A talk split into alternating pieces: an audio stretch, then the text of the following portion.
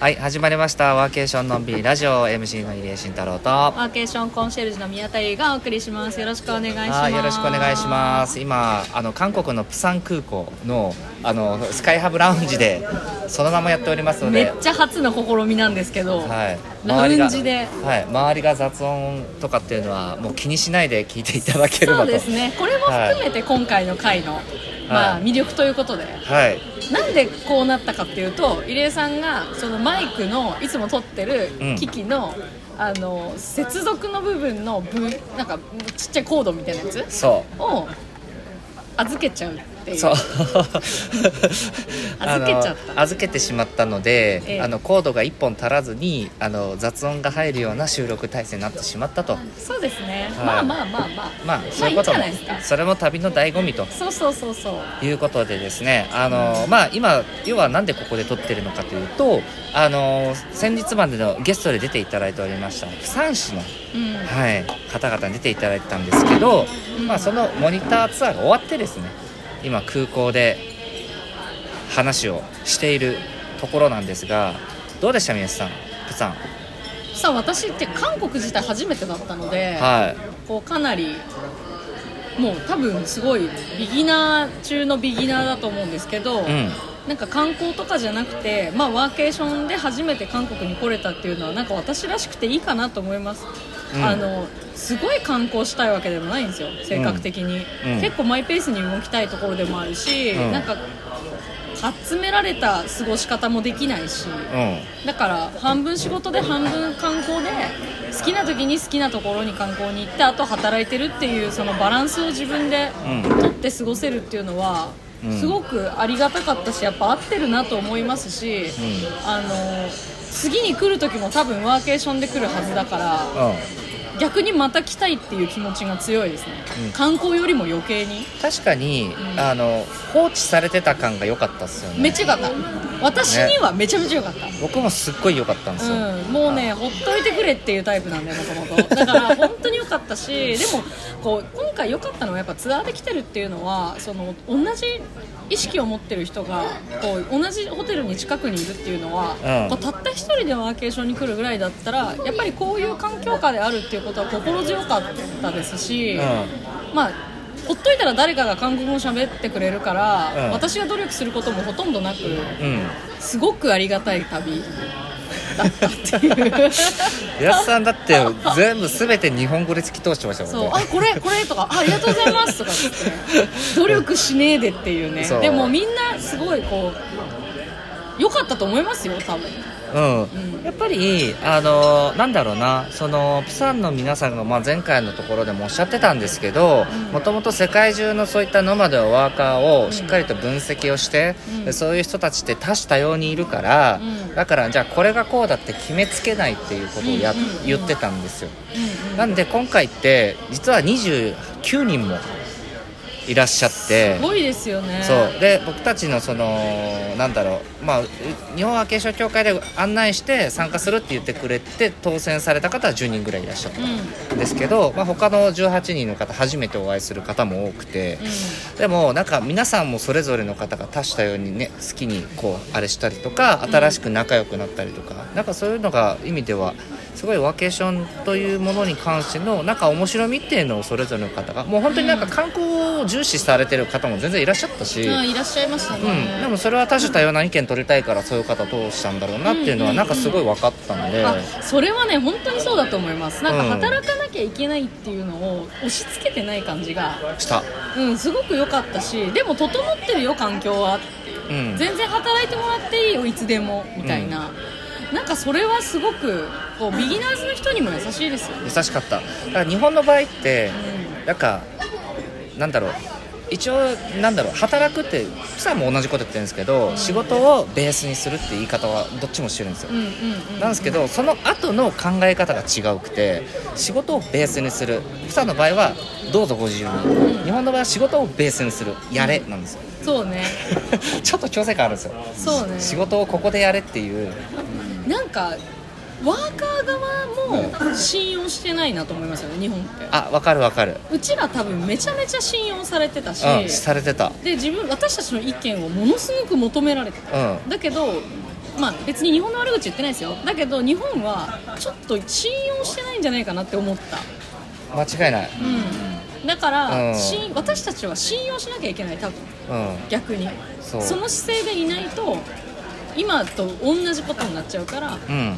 そこは私たちが変わっていかないと、うん。だし行政の人たち、うん。国の人たちも信用してね、うん。世界の人たちをっていうことを、多分理解するために多分プサンに来るべき確かに、うん。これからやっぱり日本国内もうん。どんどんデジタルノマド世界中が誘致しようっていう流れもある中で、うこのままいくと僕ワーカーを信用せずにやるんじゃないかなっていう危惧があってそんな働き方を分かんない人たちが呼ぼうぞってなっててもうそんなハレーションを起こしてもう二度と行くかみたいなんでうん。終わっちゃう可能性があるから。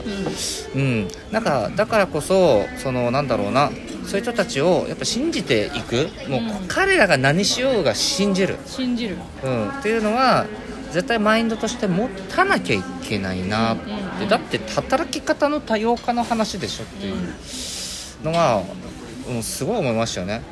あと生態系を作るっておっしゃったじゃないですか、うん。プサンの方々が、うその生態系を作るっていうことが多分本当信用してないと無理じゃないですか、うん。もう相手ありありきっていうか、うん。そのワーカーありきの考え方で日本は制度とか仕組みとかに固執しすぎて、うん。そこまで多分いってない。じゃないだからまあそういうところも含めて、うん。全然レベルが違う話をしてるんだろうなと思いますし。やっぱり文化を作るっていう意識でやってますよね、うんカルチャーねカルチャーを作るって、うん。日本の場合は断片的なんですよ、うん本当にそうだと思う。全てが、うん。でその断片的なものをなんかくくくっつけたみたいなぐらいの感じ感になってるから、結果的になんかよくわかんない、うん。で結局プサンの方もこの間おっしゃってましたけど、まあ、和歌山県を参考にしたって話は出てたんですけど、やっぱりなんかタイのチェンマイだったりとか、やっぱりいろんなノマドの聖地もそうだし、うん。まあ、オフサイトミーティングで集まってる地域とかもそうだし、うんそういうのも全部参考にしていろんな人がいるっていう風な考え方を持ってたっていうところも話もあったし。そうですね多分これからまだまだまだまだいろんなだまだまだね行き足りてないとこたくさんあったと思うんです。うん。うん、なんか正直言うとそのね長期滞在だったら僕も泊まってランドリーすごい混乱したりとか、うん。まあ、そういうのもあったりしたから、まあ、そういうところはでもこれからいろいろと直していく部分なんだろうなっていうところも感じたりはするし、ん。なんか直すんだろうなっていうなんかそういう期待感があるそうですよね。うん、なんかこれできませんっていうのはなさそう。なんか今不便なことってすごいこう小手先の不便であってそう。なんか大した問題ではない、うん。多分日本の問題ってもっと大した問題だから、うん。もっといろんな固定入れしないと厳しいだろうなと思うのはすごいプサンで痛感しましたし、ん。逆にやっぱり日本がもっと世界を勉強してないっていうことも浮き彫りになってるから、うん、そうだね。気特に特に日本の自治体って日本の国内の中の自治体で比較をして事例っていうでしょ？うそう。プサンは違うかったのはそこなんです。最大の違いはそこで日本を参考にしつつもやっぱり世界のいいところをもらったっていう考え方をしているからそれをもっともっと日本の地域もやっていかなきゃいけないし、まあ、それが一番近くにそういうとこがあるようになったっていうのは、まあ、ある意味いいことなのかもしれない。うん、なっていうのはなんか感じるので、まあ、それからじゃあこれからじゃあどうしていくのかっていうのはね僕もすごい楽しみんうん。だしね、まあ、ちょっとまあ僕も結構いろんな関係性が今回ね韓国ではそうですね。できたしやっぱりなんか僕もその生態系という部分でいくとアジアでカルチャー作りたいっていうのがやっぱあっ私もそれは同感ですね。うん、でそれをなんか結構韓国の皆さんもなんか共感をしてくれた部分で,、うんでその前にいたソウルとかでもねあの台湾のノバノの子とかとなぜか同じ部屋になってうんいろいろお話も聞いていく中でやっぱりその東アジアだけでうろうろしてるノマドってもうき知らないだけで結構多い、うん。うん、それはやっぱり時差が変わらないからっていうところが大きくて、ね。